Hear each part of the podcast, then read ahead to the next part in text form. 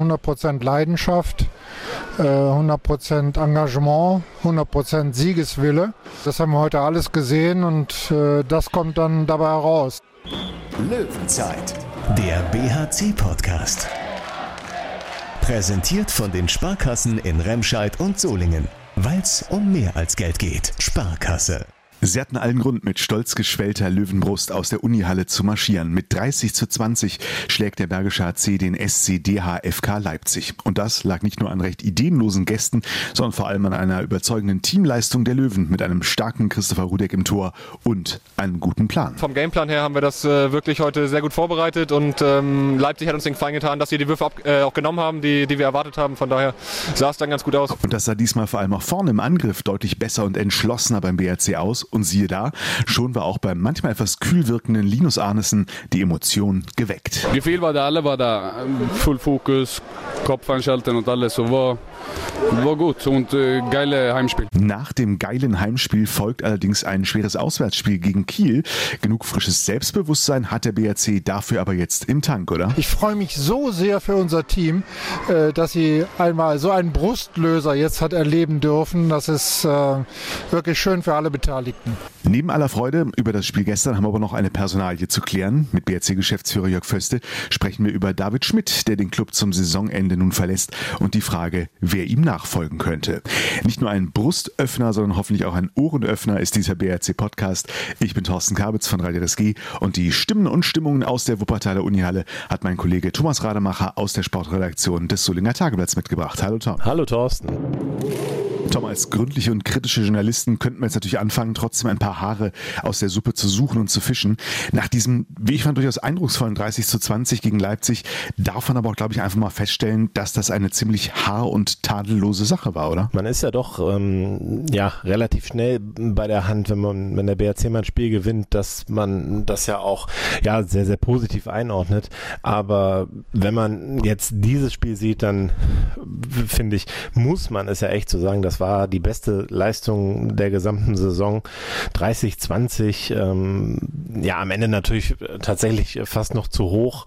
Ähm, die erste Halbzeit war überragend. Er ist mit 15 zu 10 weggegangen und ich finde, viel besser kann man es da nicht machen. Man, natürlich hätte es im Ergebnis sogar noch höher ausfallen können, wenn man nicht noch irgendwie einen doofen Lattentreffer gehabt hätte oder sowas, aber viel besser geht es nicht.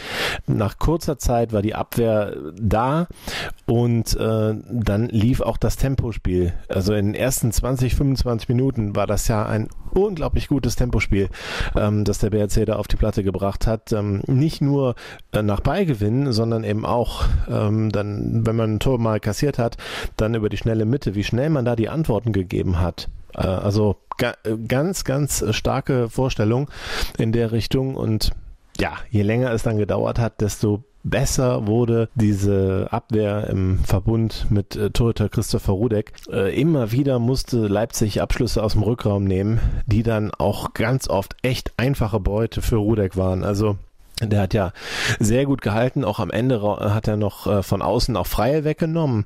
Äh, hat zwei sieben Meter auch gehalten, aber da gab es auch viele Schüsse, die eben aus dem Rückraum super vorbereitet waren, so, so gesehen von der Deckung. Also da gibt's äh, tatsächlich überhaupt nichts äh, zu mäkeln an dieser Abwehrleistung, egal in welcher Formation der BRC da stand. Und das muss man erstmal sich überlegen, wann es das das letzte Mal gab. So über 60 Minuten so eine gute, so eine gute Leistung und eigentlich dann sogar auf beiden Seiten des Feldes. Auch äh, wenn dann eben Positionsangriff vielleicht nicht alles funktioniert hat, man hat man einen Stürmerfall gehabt, auch da den einen oder anderen Fehlschuss, ähm, das gehört ja dazu, aber es gab auch da viele gute Szenen, ähm, wo man auch über Außen gespielt hat, ähm, das Spiel dann eben breit gemacht hat. Ich, das Kreisspiel fand ich gut über Tom Kara Nikolaisen oder auch äh, Tom Bergner ähm, in der ersten Halbzeit mal. Lukas Stutzke war in der zweiten Halbzeit sehr stark, ist dahin gegangen, wo es richtig weh tut, auch, auch im Angriff. Gutbrot hat äh, Dinge aus dem, aus dem Rückraum reingemacht. Den Linus Arneson aus meiner Sicht ähm, jetzt, also Rudek, klar, ähm, unglaublich gut pariert. Das geben mir auch die Zahlen wieder. Aber Linus Arneson war für mich so der kompletteste Spieler von allen. Er war defensiv äh, auf der Höhe, musste quasi 60 Minuten durchspielen, hat im Angriff das Spiel gut geleitet, sich wenige Fehler erlaubt und ähm, ja, auch, auch äh, gute Assists gehabt, gute Vorlagen gehabt, selber Tore gemacht. Ähm, und ähm, fand ich auch, also er war voll im Spiel. Da, gab es auch dann, als er ähm, Gegenstoß selbst gelaufen ist, wo er dann den Ball auch noch so dribbeln musste über eine Weile, den wollte er unbedingt machen, macht er dann rein. Und dann gibt es auch so einen, so einen Emotionsausbruch von Linus Andersson, den man dann ganz selten bei ihm sieht. Ähm, ja, also ich fand ihn wenn man noch jemanden rausheben will, fand ich ihn noch, noch einen, einen Tick dominanter in dem Spiel als äh, eine Mannschaft, die in der Breite unglaublich gut agiert hat. Rudelfunk. Dann gehen wir auch gleich ins erste Interview rein und hören mal, was der gerade schon von dir gelobte Linus Arnesen dazu zu sagen hatte. Ja, Linus Arnesen bei mir. Herzlichen Glückwunsch. Ähm, unglaubliche persönliche Leistung fand ich, aber auch natürlich Wahnsinns-Mannschaftsleistung. 30-20 gegen Leipzig, das hast du wahrscheinlich heute Morgen auch nicht gedacht, oder? Nee, also wir wissen, was wir können also machen und wie zu spielen und so. So heute war ein optimales Spiel für uns, klar. Also wir decken gut, äh, Rudek halten viele Bälle und gute Gegenstoß. So, heute finde ich, alles hat geklappt. Alles tatsächlich, also fangen wir mal mit der Deckung an. Viel besser könnt ihr es gar nicht äh, verteidigen, oder? Nein, klar, also ist immer noch 20 Gegentor. Äh, so besser kann es sein, aber nein, wir, soll, also, wir sollten zufrieden sein. Also war wirklich gute Deckung heute.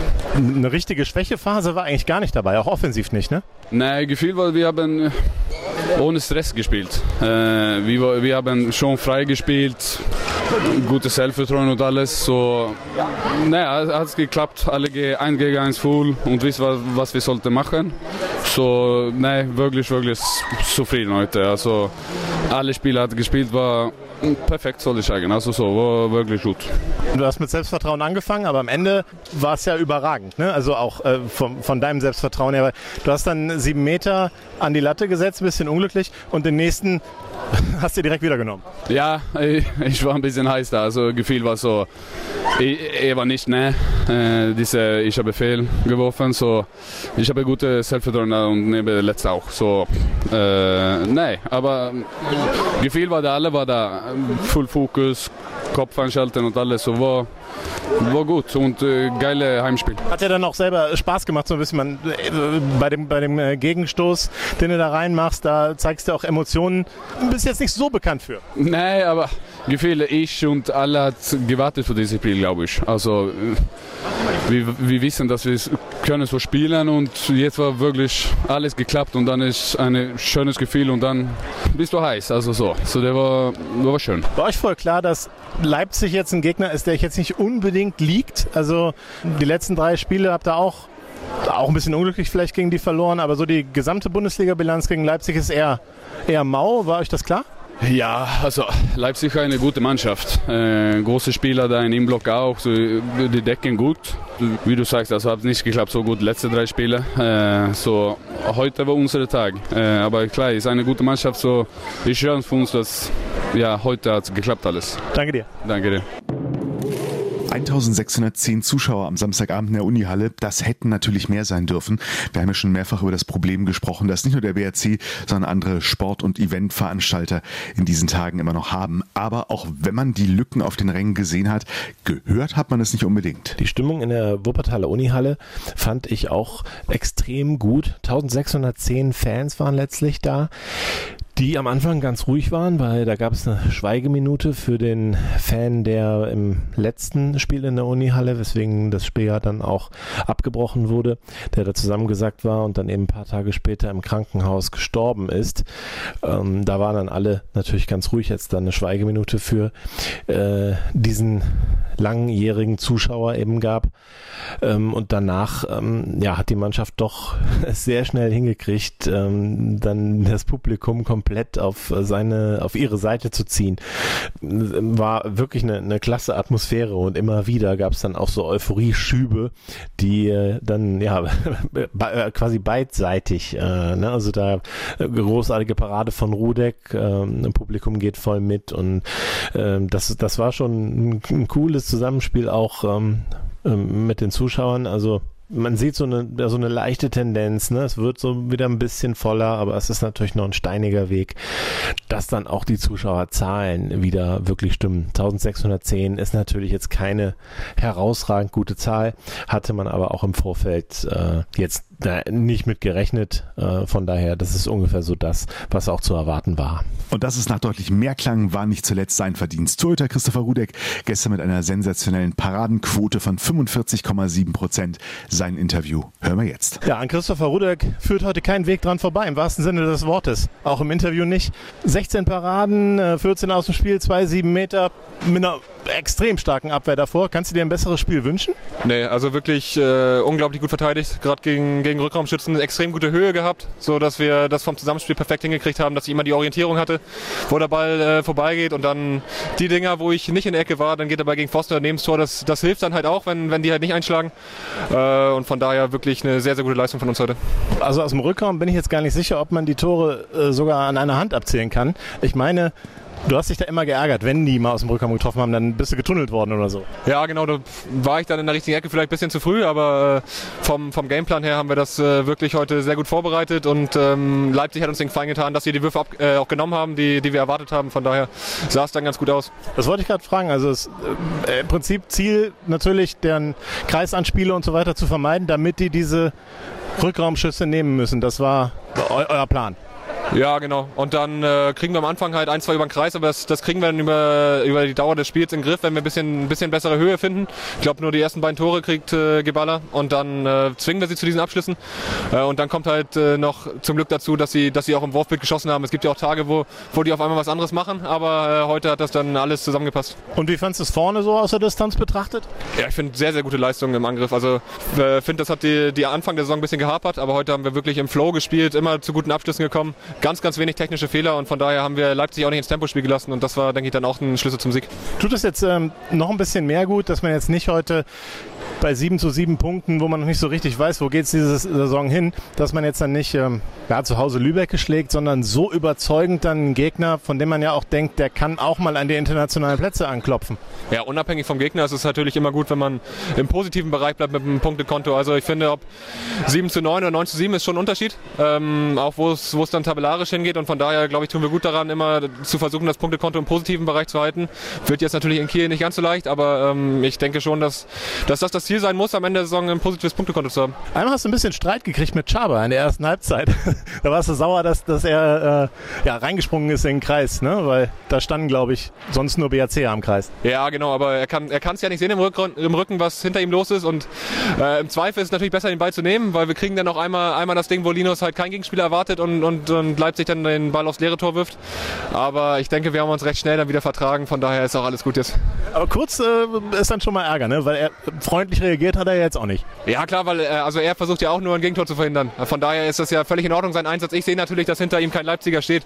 Äh, von daher, aber ich glaube, wir trinken gleich vielleicht ein Bierchen zusammen, ist alles gut. Denke ich mal. Danke dir. Gerne.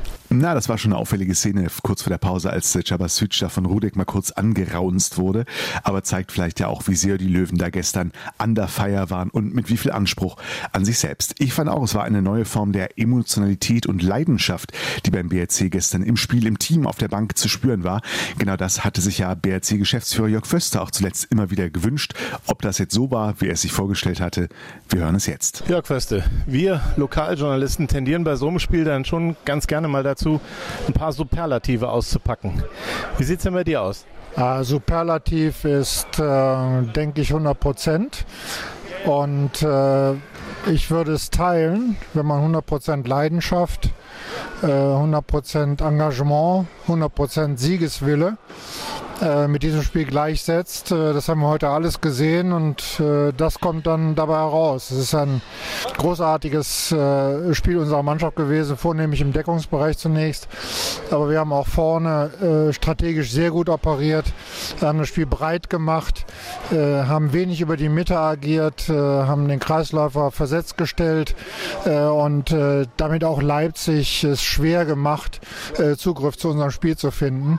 Das führte dann zu der dieser, äh, zu dieser klaren Halbzeitführung, äh, die wir dann auch souverän verteidigt haben. Und man hat ja schon das Gefühl, Leipzig fällt dann auch über weite Strecken wenig ein, außer Rückraumschüsse, die dann immer teilweise sogar sehr leichte Beute für äh, Christopher Rudek waren. Ja, sie bekommen die leichten Rückraumschüsse eben nicht durch unsere äh, verschobene Deckung. Wir kommen ja aus dem 6-0 mit äh, vorgezogenen Halben dann.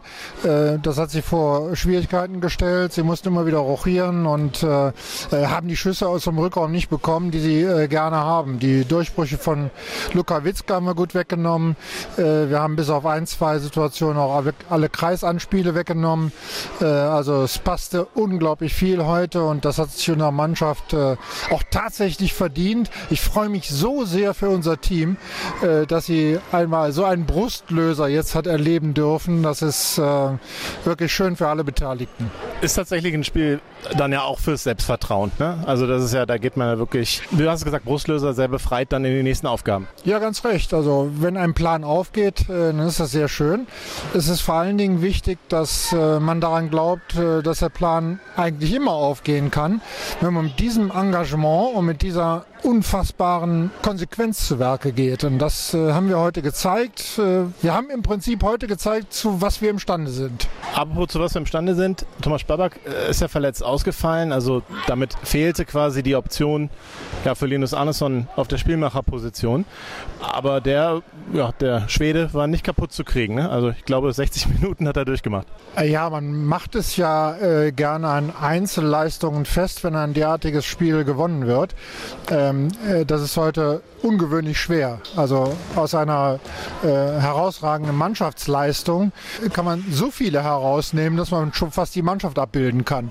Äh, insofern äh, kann man natürlich Rudek, äh, Süksch, ähm, äh, Nikolaisen, Arneson, äh, auch Damm, äh, auch äh, die 1 äh, gegen 1 Situationen von Stutzke, man kann sie alle nehmen, aber dann ist man ja fast schon beim gesamten Kader also das war wirklich heute äh, eine wunderbare formvollendete Mannschaftsleistung, die zu äh, einem Handballfest geführt hat. Bei aller Freude über den Sieg gab es unter der Woche eine, ich nenne es mal dann doch aus BRC-Sicht ein bisschen unerfreuliche Nachricht, dass David Schmidt, ähm, naja, nach der laufenden Saison eben nach Göppingen wechselt.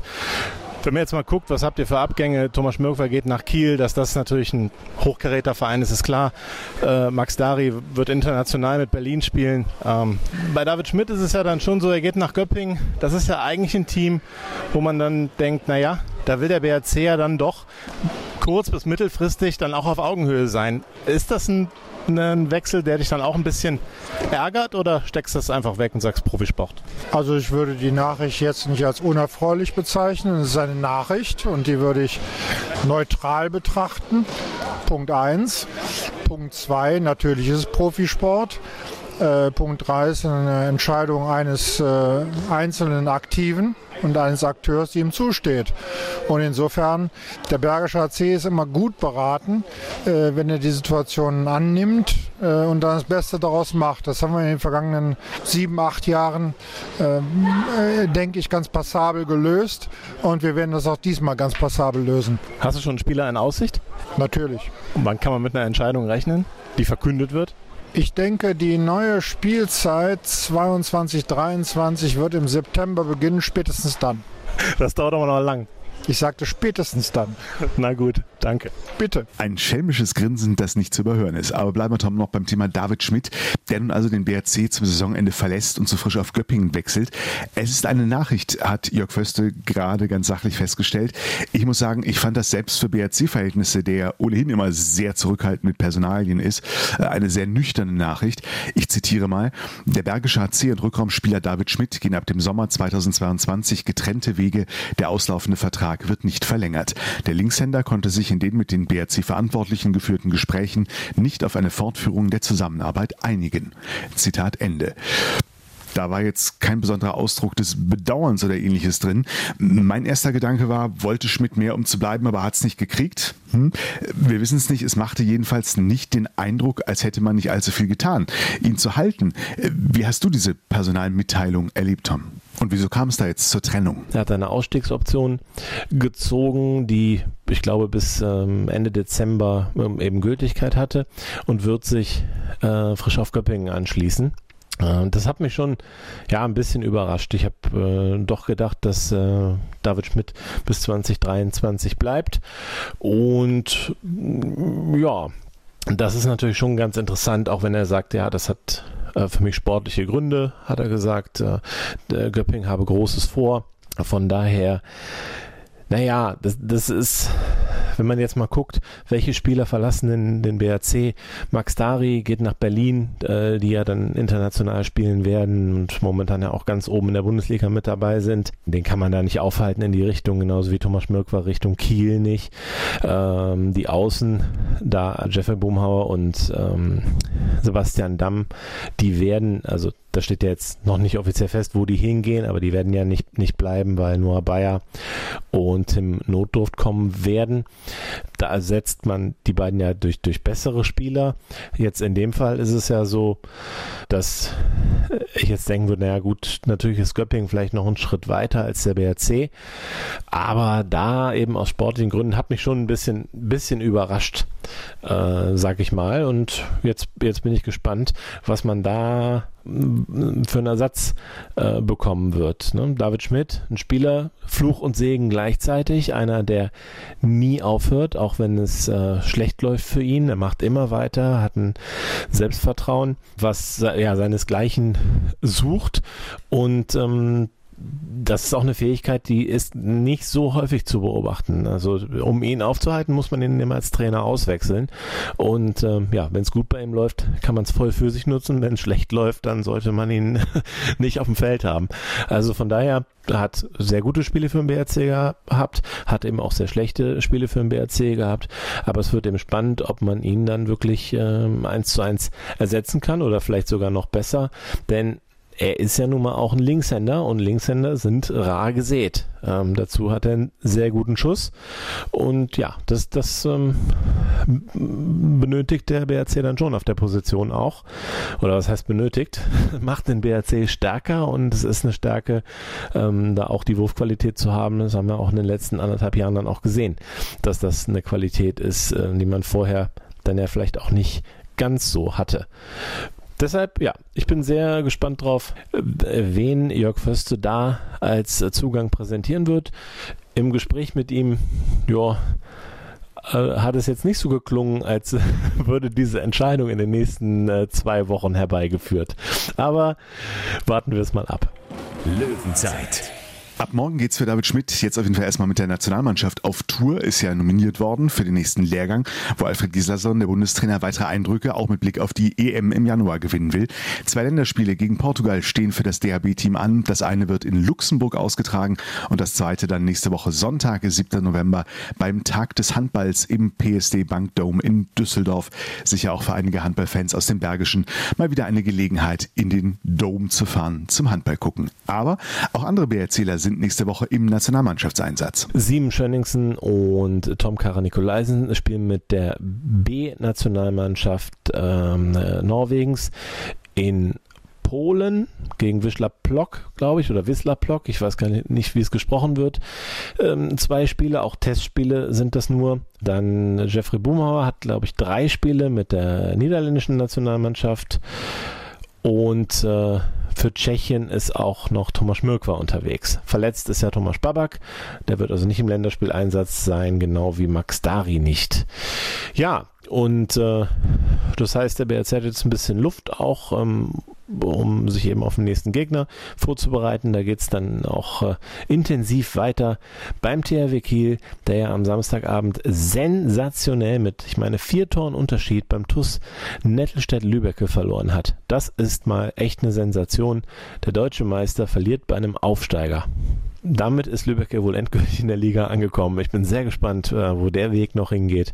Und Kiel, die haben jetzt was äh, zu knabbern und ähm, mal sehen, ob der BRC dann diesen ganzen Sturm abbekommt. Ich wage mich gar nicht zu tippen. Ja, wenn man mal so als Vergleich aus dem Fußball den FC Bayern rannimmt mit seiner Pokalniederlage gegen Gladbach und das dann folgende 5 zu 2 gegen Union Berlin. Aber lassen wir das, Tom. Du glaubst doch nicht, dass ich dich hier ohne einen Tipp für den BRC rauslasse. Dann sage ich natürlich, der BRC nimmt seinen Schwung mit, von einem 30 zu 20 gegen Leipzig und äh, schlägt Kiel mit 27 zu 25 in deren eigener Halle. Das wäre auch eine Sensation und es wäre der erste Sieg des BRC überhaupt über die Kieler.